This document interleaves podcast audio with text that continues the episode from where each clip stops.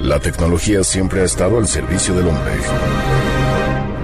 Este dispositivo es uno de los más fieles reproductores de audio de todos los tiempos y es ahora nuestro vehículo para llegar a los grandes temas. MBS 102.5 presenta 8 Track, donde están los verdaderos clásicos.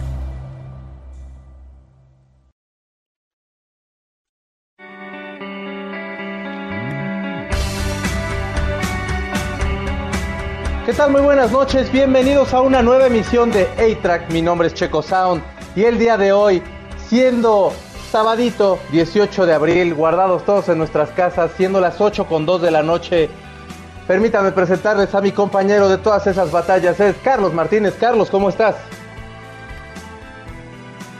Ah, no está.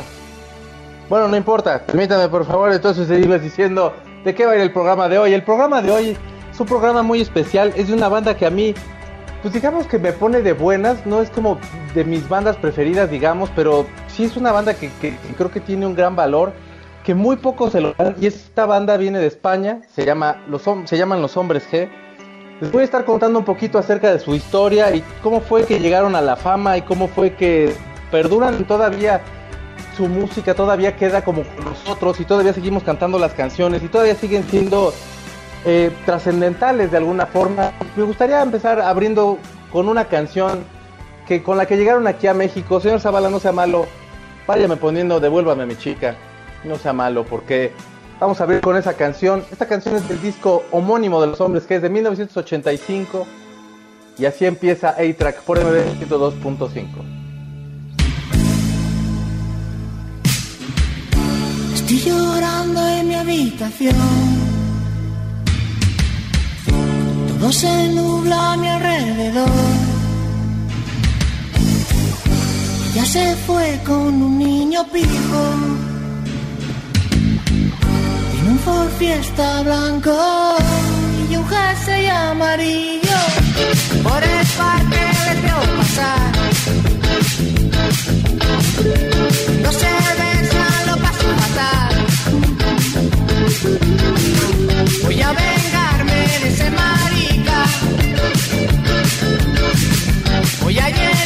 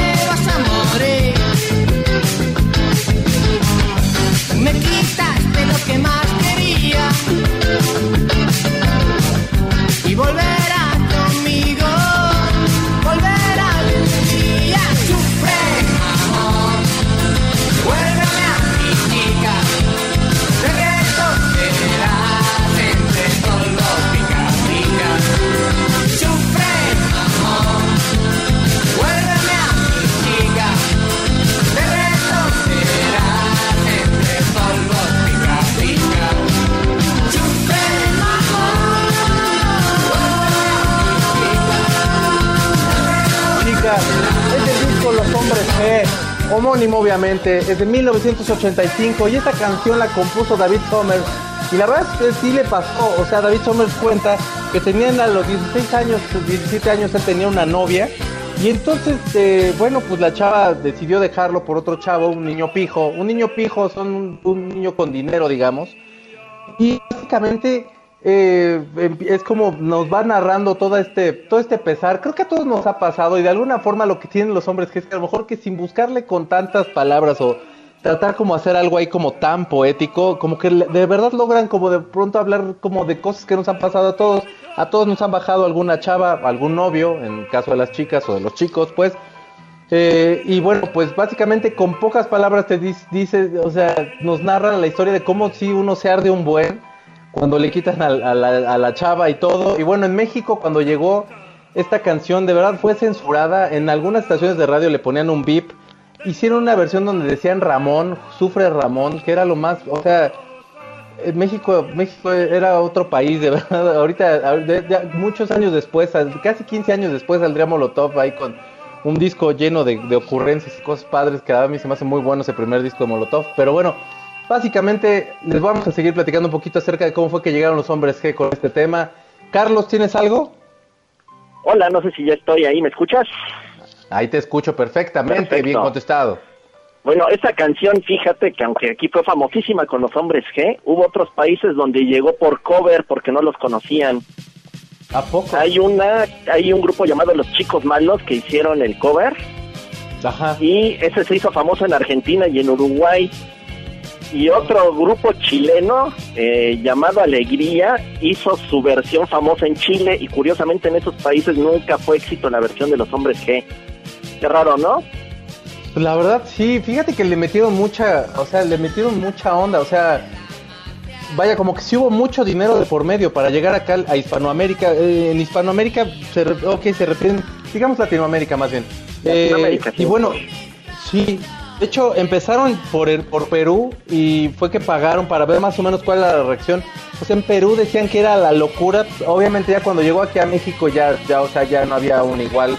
O sea, México, la verdad, como que en el momento en que quiere un artista, México se convierte ya en, o sea, como en, eh, como en la punta de lanza. Aparte, los fanáticos aquí son muy fuertes. Creo que también, o sea, uno de los lugares donde también hay un público genial es en Argentina, pero bueno, ese no es el plan, el punto de, la charla, pues, pero sí, bueno, de hecho aquí no los querían, no los querían presentar porque Raúl Velasco no quería que, como que decía que eran muy groseros para la familia mexicana. Se le tira mucho a Raúl Velasco. No vengo yo aquí a defenderlo, pero sí creo que de alguna forma la responsabilidad que él tenía en cuanto a una emisión, la cual se veía en toda Latinoamérica, sí era muy fuerte. También tenía un poder muy fuerte y era un tipo de pronto que sí llegó a tener acabar con carreras completas, pero bueno, entiendo un poco como el punto en el cual él quería cuidar un poco como la sociedad y tal y tal. Estamos hablando de un México del 85 más o menos, 86. Estoy hablando, estamos hablando de un México priista todavía, de un México que tenía nada más un par de canales de televisor o, o par de emisoras de televisión. Entonces, vaya, era, era, era muy, muy complicado que, que entraran. Cuando llegan a la radio, la verdad es que el, el hecho que digan sufre mamón cambia todo y todo el mundo la canta. Yo estaba muy niño, pero, pero se hacía sentir como, ah, soy bien malo, ¿no? Canto esta canción. Eras el rebelde. Sí, claro, no, no, no, yo era súper fan, la verdad, de los, de los, de los, de los hombres G. Pero para llegar a eso, o sea, todavía le faltaba mucho. Los hombres G, déjenme decirle lo- los personajes que tendremos esta noche. David Sommer como el vocalista y bajista y como el carita del grupo. Javi Molina como el baterista, el que tiene cara de español, porque tiene cara de español, porque no puede evitar ser tan español. O sea, lo ves y ves un, ves un sketch así de, de banda vendiendo morcilla en España y es ese dudo, o sea, cañón. Pero aparte era como el, como el cotorrón, digamos, del grupo, hacía como más bromas y tal. Eh, Dani Mezquita, Dani Mezquita que era como el como el otro la guitarra rítmica digamos que era más un poco más introvertido te- tenía jale era guapetón. Rafa Gutiérrez que decían que anduvo con Tatiana imagínate Tatiana en ese entonces era guapísima también todavía se me hace guapa pero cuando estaba bien chavita era la salía, la, pero bueno salía Tatiana en la película, en la, creo que en la segunda, ¿no? En la de Suéltate el pelo. Suéltate el pelo, sí, sí, sí, ahí la metieron. Y de hecho fue por lo que empezaron a decir que ahí andaban. Ya luego dijeron que no y que tal, pero bueno. ¿Qué tal que sí anduvieron? Y bueno, don Rafa Se sí fue rayado sí él, ¿no? Porque, pues, o sea, ta- Tatiana es guapísima. Pero bueno, La historia comienza cuando eran niños David Somers y Javi y entonces se conocieron en la escuela. Ellos todo el tiempo estaban hablando de música y cuando se iba de vacaciones Javi no podía descansar de la música porque estaba Dani en el lugar donde se iba de vacaciones Javi y entonces empezaban a platicar y el único tema que tenían era música y música y música. Javi decía que de pronto sí se fastidiaba de todo el tiempo estar hablando de música hasta que los presentó estos se hicieron amigos luego, luego, David y, y, Dani. Y empezaron a, platicar y como que les gustaba mucho el punk. En ese entonces estamos hablando de finales de los 70 por ahí más o menos.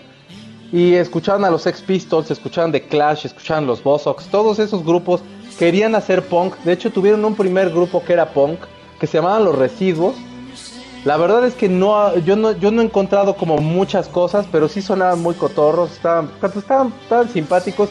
David Sommer tocaba en ese entonces el, clarinete y a las presentaciones iba un simio que daba un poquito más de show ahí como, pues como para que se viera más, más ondilla ahí, ¿no? Y a la hora de la hora nunca funcionó.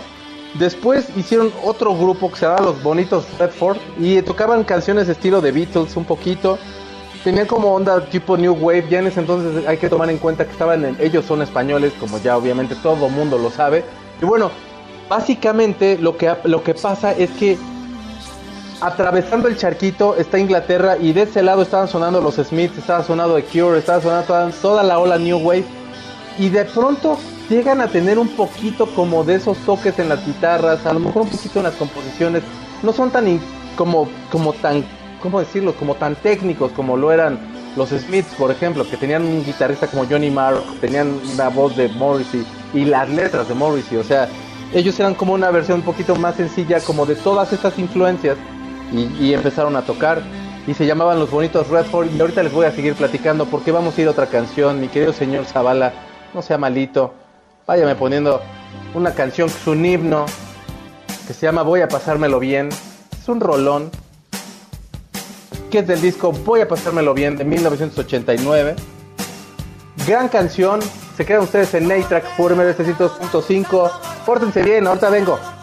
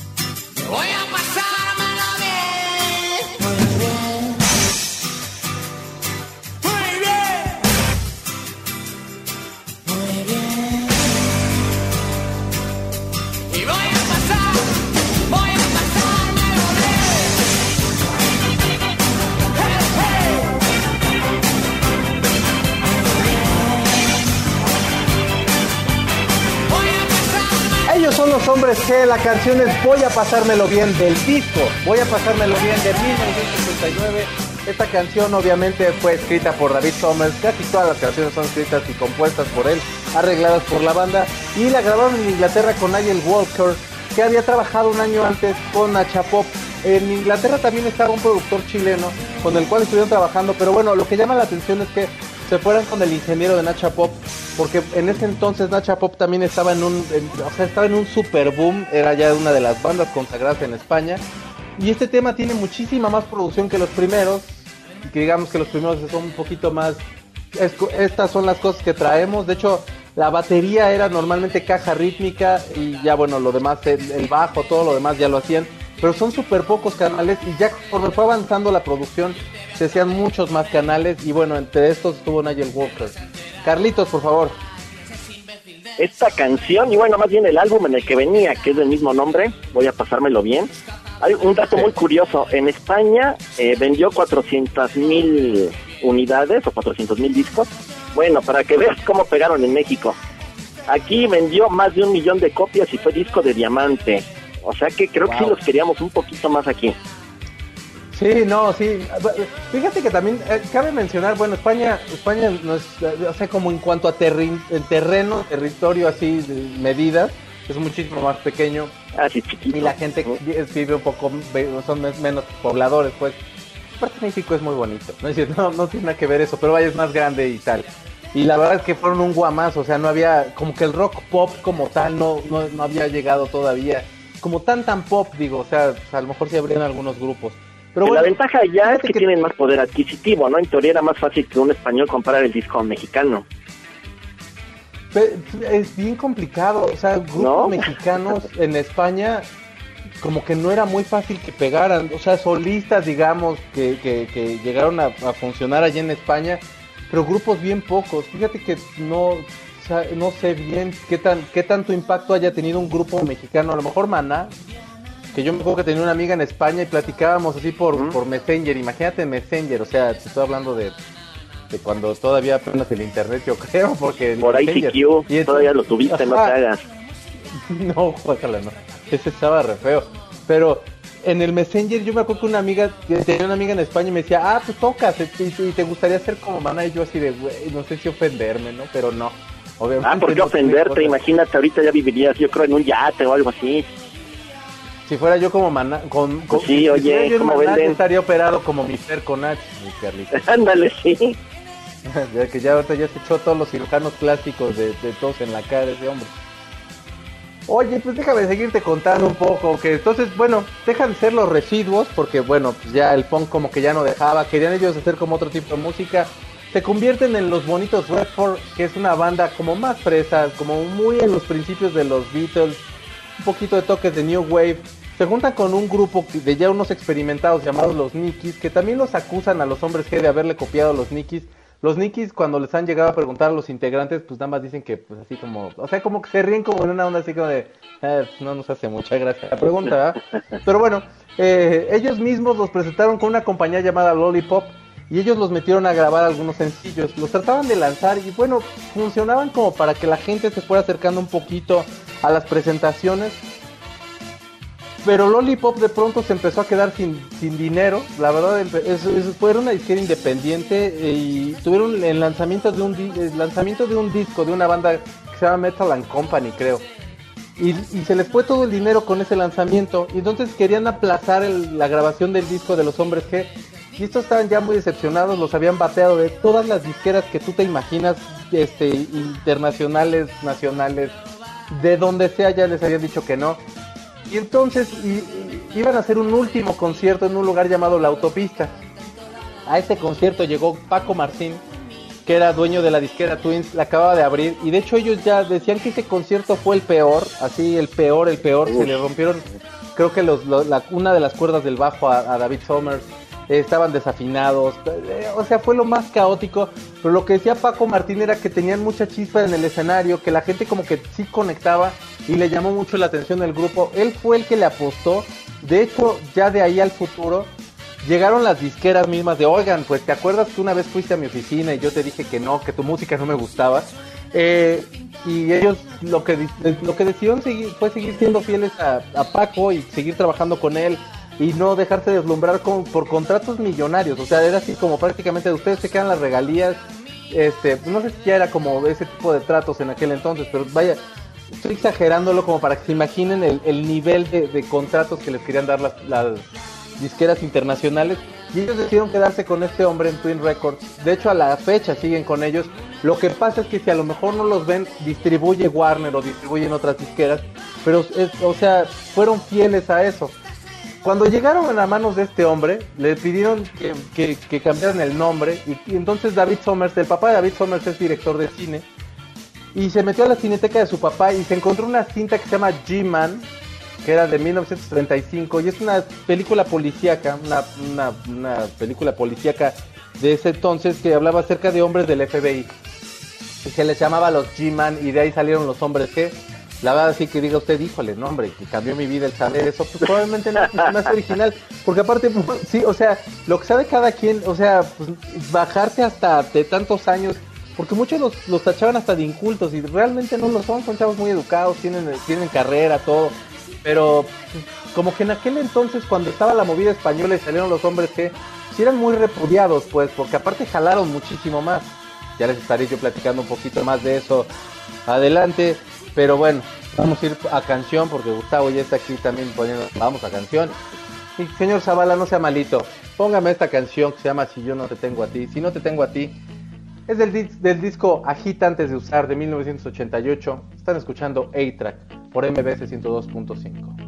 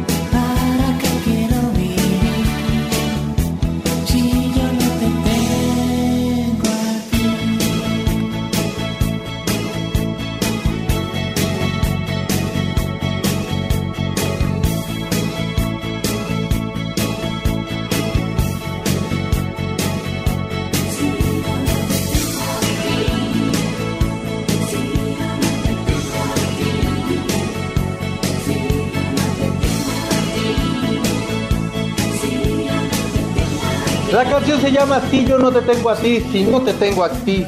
Del disco Agita antes de usar de 1988. Nosotros vamos a ir a un corte y regresamos. Estás escuchando A-Track por MBS 102.5. No te vayas.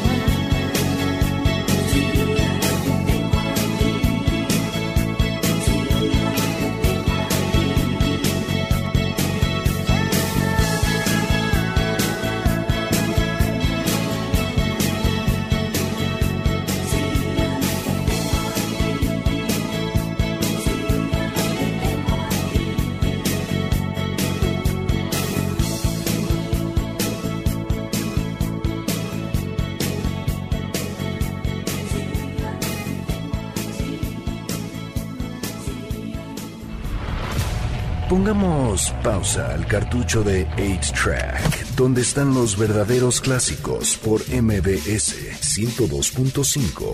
Comunícate con nosotros por medio de Facebook, 8-Track y Twitter, arroba Checo Sound. Es momento de ponerle play al cartucho de 8-Track por MBS 102.5, donde están los verdaderos clásicos. Y regresamos.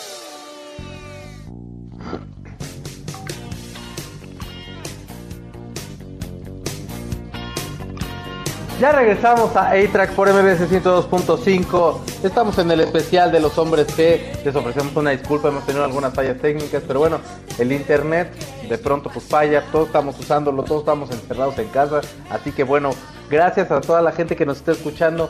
Eh, les ofrezco una disculpa porque también teníamos una transmisión de Facebook Live, pero bueno, por lo mismo del internet tuve que terminarla. Eh, al final vamos a hacer una este, después del programa, pero bueno, Carlos alcanzó a sacar algunos comentarios. Carlos, por favor, coméntanos algo. Sí, ellas dejen de usar sus plataformas de video, por favor, para que nos escuchemos bien. Saludos a Lucita, que nos dice que se pone de buenas con los hombres G, ya que es, es mucha nostalgia. Beritu nos pide un especial de los enanitos verdes, lo cual yo apoyo totalmente. Ok. Saludo también a Juan Antonio, que él nos escribe desde Baja California. Nos Un está pidiendo también la canción de Temblando y la canción de Venecia. Y también Bueno, saludos. Venecia sonó. Sí, sí, Ajá, sí, ya sonó. Y también saludos al Twitter que también nos están escribiendo. Saludos a Male Moni, a Corina, a Luis Alberto Cruz y a Osvaldo Montes, que nos mandan Un saludos. abrazote. Muchísimas gracias por estarnos escuchando. Gracias de veras por, por, por acompañarnos, permitirnos este, entrar a sus casas. Y fíjense que bueno, déjenme seguirles contando. Escuchamos hace un momentito. Este, al- este, ah, que escuchamos hace un momentito, ah, si no te tengo a ti, perdónenme. Y bueno, eh, les estaba diciendo que bueno, se cambiaron el nombre Hombres G. Ya ellos estaban empezando a grabar, luego luego lanzaron algunas canciones, eh, sacaron Devuélveme a mi chica inmediatamente, se metieron a grabar el disco Hombres G y bueno, en este disco venía esta canción y venía Venecia. Venecia básicamente pues ellos dicen que siempre llegaban canciones que festejaban como la vida y cosas así, eh, que eran italianas y que se les hacían una ridiculez y que bueno, ellos quisieron de alguna forma burlarse y hacer su como su versión hacia, hacia los italianos, ¿no? Y bueno, fue como nació esta canción de Venecia. Y bueno, insisto, la movida como que no los veía con muy buenos ojos. Decían que eran unos niños de lana que nada más estaban como queriendo pasar el rato y ya, y que no se estaban tomando en serio como la música y tal y tal. Al final del día, bueno, Radio Futura en- con su disco donde venía Escuela de Calor vendió solo 40 mil copias, digo solo, quien sea que quisiera vender esas copias. Aparte ese disco es espectacular, Radio Futura para mí es de las bandas más importantes de la música en general, pero bueno, los hombres G con este primer disco vendieron 400 mil copias solo en España. Después se metieron a grabar otro disco que se llama La cagaste Burt Lancaster, eh, que también fue un título, éxito rotundo. No, bueno, el título, es- esa es una expresión española que tenían, o bueno, no sé si española, pero cuando que, que ellos explicaban, yo los entrevisté una vez y explicaban que ellos era una expresión que tenían, como por hacer como este juego de palabras en el cual rima, ¿me entiendes? La cagaste por Lancaster como que rima y tal, y como que lo usaban y pensaron como ponerle así. De hecho, la película Suéltate el pelo se iba a llamar así, pero el actor dijo, no, bueno, si salen ustedes con esa película, y la tuvieron que cambiar a Suéltate el pelo. Sí, sí, sí, o sea, sí se les iba a poner ya feita la cosa. Y fíjate que bueno, ya habían, o sea, antes de lanzar este disco, el segundo disco de Los Hombres que la cagaste Bob Lancaster, eh, ya había 100 mil peticiones de este disco en las tiendas. Cuando salió, o sea, fue la locura, fue, es el disco más vendido de Los Hombres G. Tiene canciones, eh, como Marta tiene un marcapasos de palabras, tiene un buen de canciones. De hecho, aquí lo editaron, este disco, con una recopilación que venía, el primero que era Hombres G y el que venía que era la casa de Borland Caster, y lo conocimos aquí como un par de palabras. Ese cassette yo lo tenía, yo lo escuché un chorro de veces, venía este, la canción de Visita a nuestro bar, que bueno, o sea, a mí me hacía sentir como de, ay, qué padre. Y aparte lo sentías y eran como tus primos o como, no sé, como que los sentías muy allegados, eran muy, no sé, sabían como cómo, cómo caer bien, no sé, tenían como muchísima onda, mucho carisma en las canciones. Hablaban como si fueran tus amigos, eso era lo que tenían.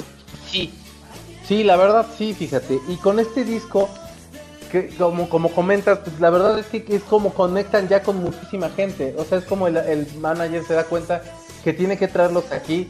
Te digo, como te decía al principio, ya los, los llevaron primero a Perú, se dieron cuenta que eran el guamazo que tenían que ser.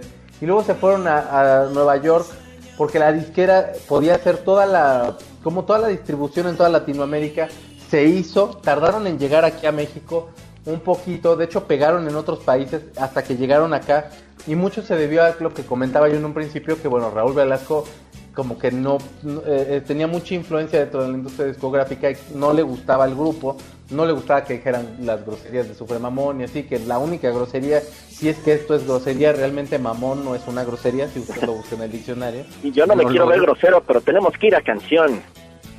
Ah, ah. Porque ya nos está molestando aquí el productor, ya sabes cómo es.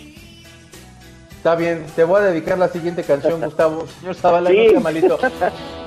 Póngale la que sigue. La que sigue Suéltate el pelo, Gustavo. Del disco Agítese antes de usar. De 1988. Regresamos un momentito ahí, track.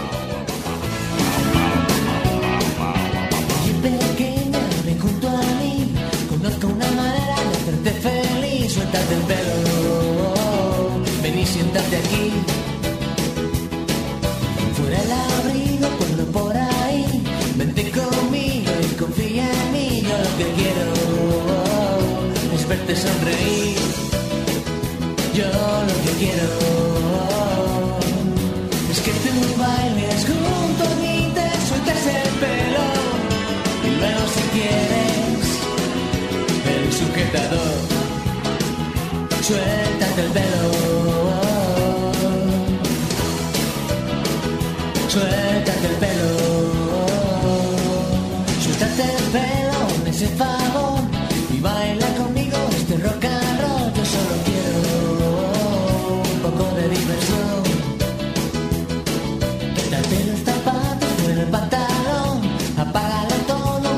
Televisión, suéltate el pelo, estarás mucho mejor.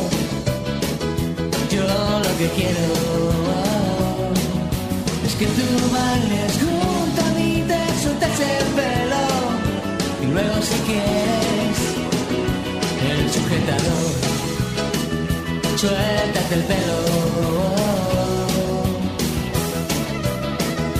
suéltate el pelo, me vas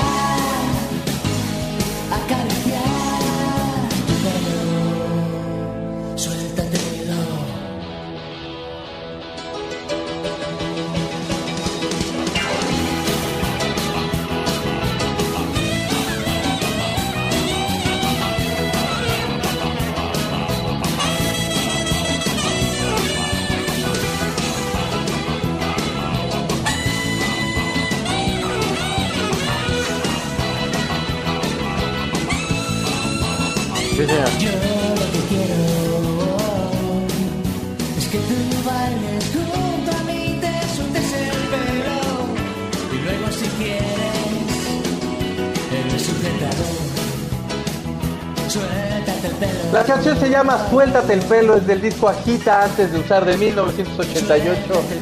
Eh, la canción básicamente se convirtió como en el momento, digamos, climático dentro de los conciertos de los hombres que en ese momento las chicas tomaban el brasier, se lo quitaban, se los empezaban a aventar y bueno, se armaba todo un ambiente ahí.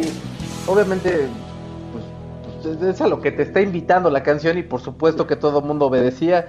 La canción eh, fue la que, como comentábamos hace un momentito, bautizó la película, la segunda película de los, de los hombres que se llamaba Suéltate el pelo, eh, dirigida por Manuel Somers, que era el papá de David, que era director, eh, director cinematográfico.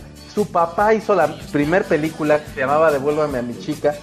Oficialmente se llamaba Sufre Mamón, pero bueno, como aquí ya les había yo contado, se llamó Devuélveme a mi chica. Y básicamente, pues ac- sale Tatiana, como ya le había comentado también Carlos en un principio. Carlos, por favor.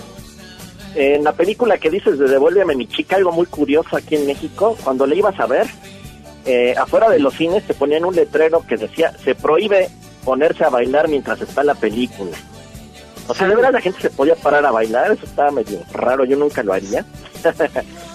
y otro dato aquí medio extraño, un mito del Chopo. Dice la leyenda que la canción Dejad que las niñas se acerquen a mí, de hombres G, es un plagio total de Don't Worry Baby de los Beach Boys. Ah, bueno, pues sí. Bueno, pues tenía que pasar, tienen como mucha influencia de este tipo de grupos, ¿no? O sea, digo, obviamente cada, cada uno con sus, con sus estándares y todo, pero bueno, sí, por supuesto.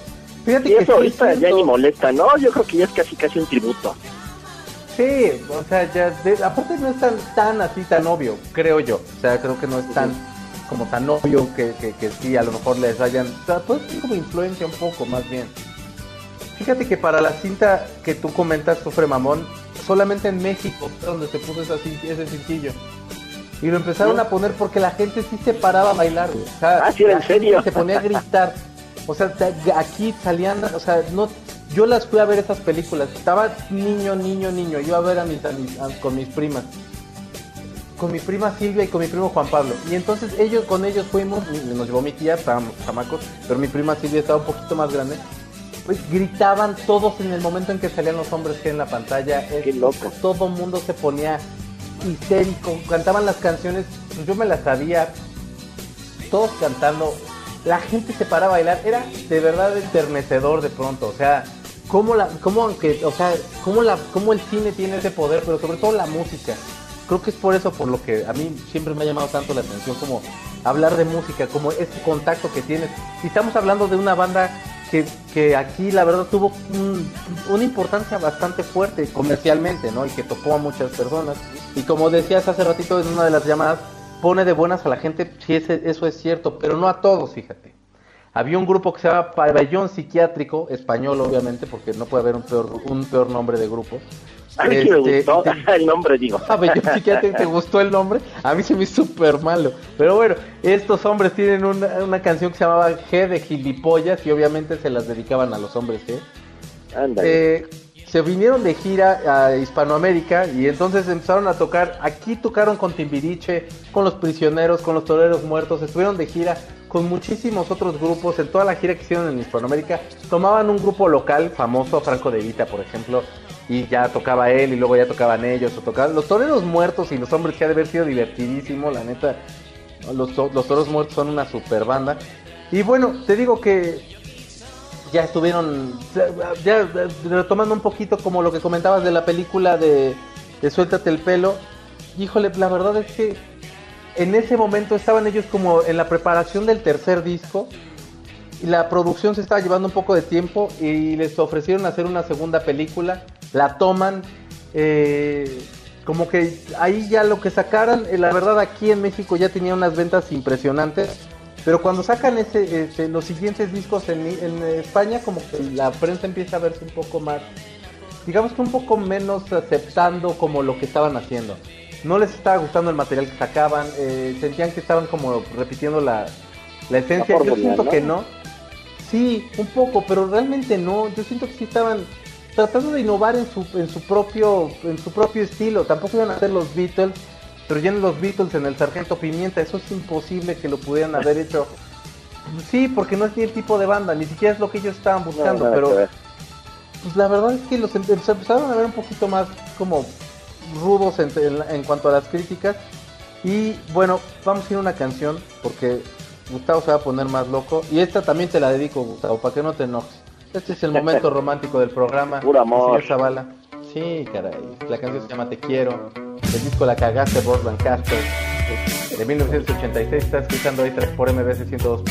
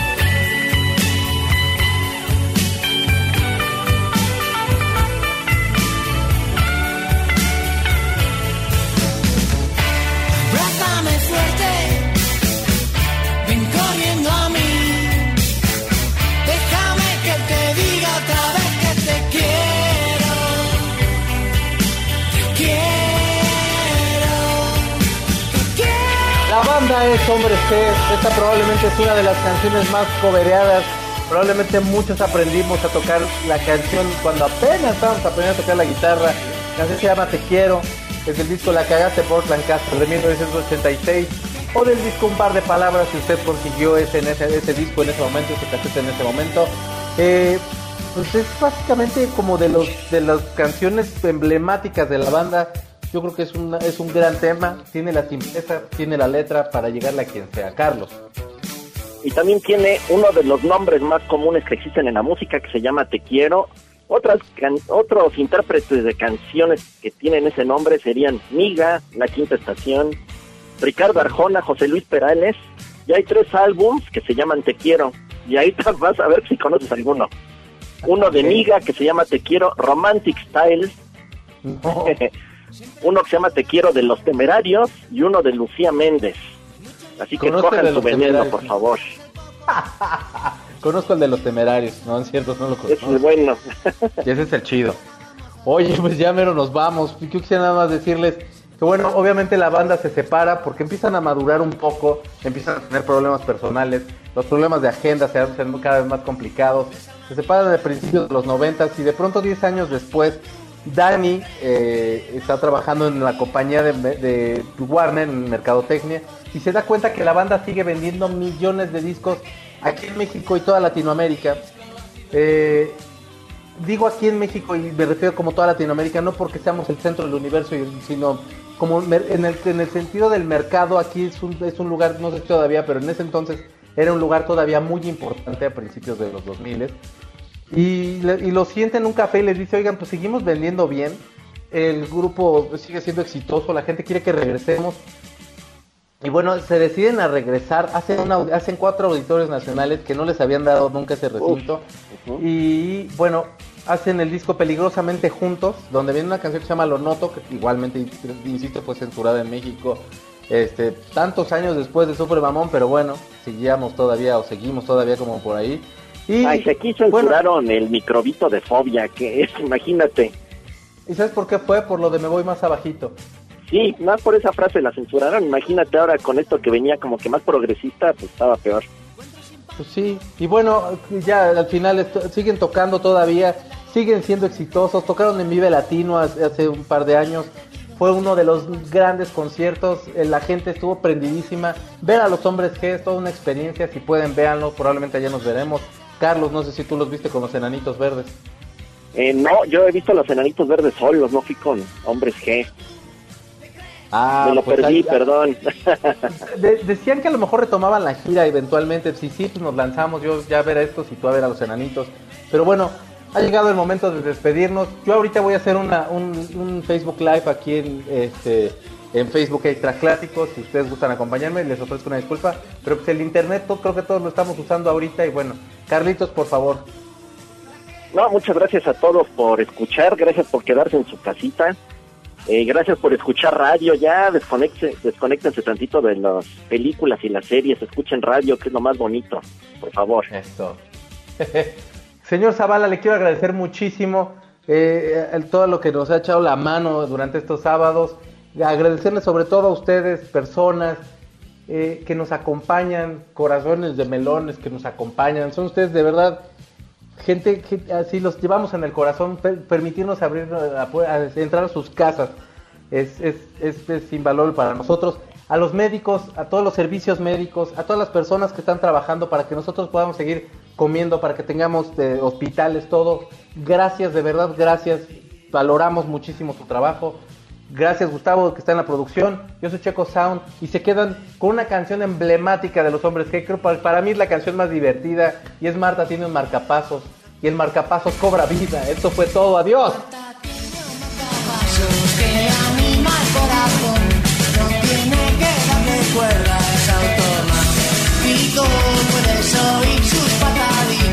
Está vivo, yo.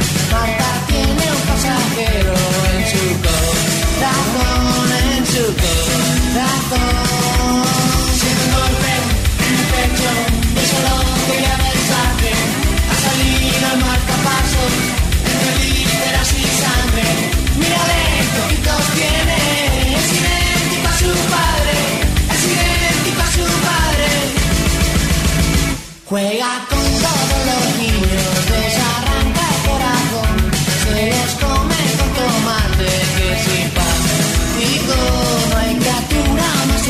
cosa que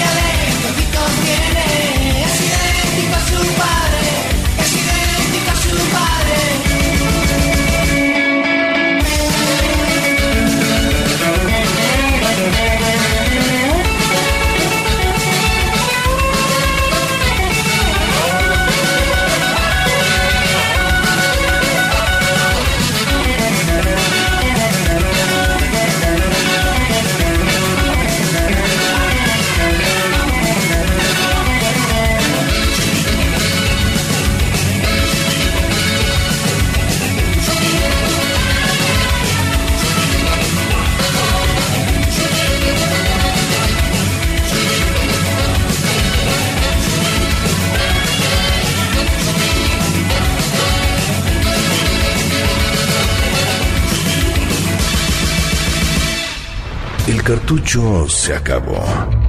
Nuestro fiel reproductor se apaga hasta la próxima emisión de 8-Track, donde están los verdaderos clásicos por MBS 102.5.